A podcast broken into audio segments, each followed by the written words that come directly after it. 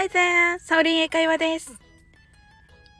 ソフトバンクの和田選手のプロテクト漏れが話題になっていますね。それで思い出した英語の表現があります。名言としてもいいなと思うものなのでご紹介したいなと思いました。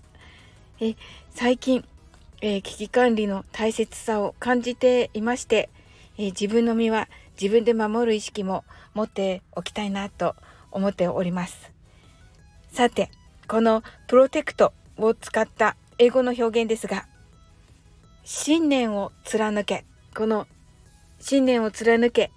英語では何でしょうか？はい。答えは protect your faith と言います。あの、発音が大変ね、難しいのですが、えー、protect というのがね、話に出たプロテクトですね。これは保護するというような意味があります。えー、外敵から身を守るときに大体は使われております。スポーツをする方だと、え膝や肘、また競技によっては、えー、頭にもプロテクターを使いますよね。なので、そういう感じで、え、保護する感じの時に使われます。また、この your faith の faith は、あの、顔という意味の face と、えー、日本人はね、多分、あの、聞き取り難しいと思うのですが、f-a-i-t-h となっております。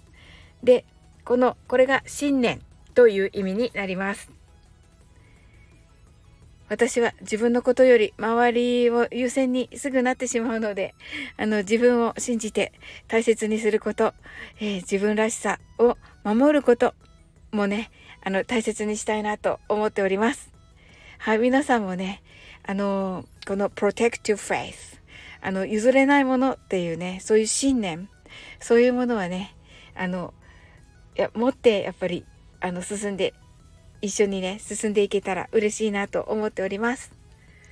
えー、protect your faith ですね。あの発音はまたあの後日お伝えしたいなと思っております。今日も楽しく配信させていただきました。最後までお付き合いいただきありがとうございます。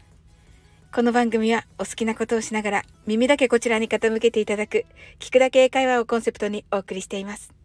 これからもゆったりと気軽な気持ちで楽しく聴いてくださいね。コメントやフォローいただけると本当に嬉しいです。一緒に楽しく英語を学んでいきましょう。That's all for today. Thank you. See you!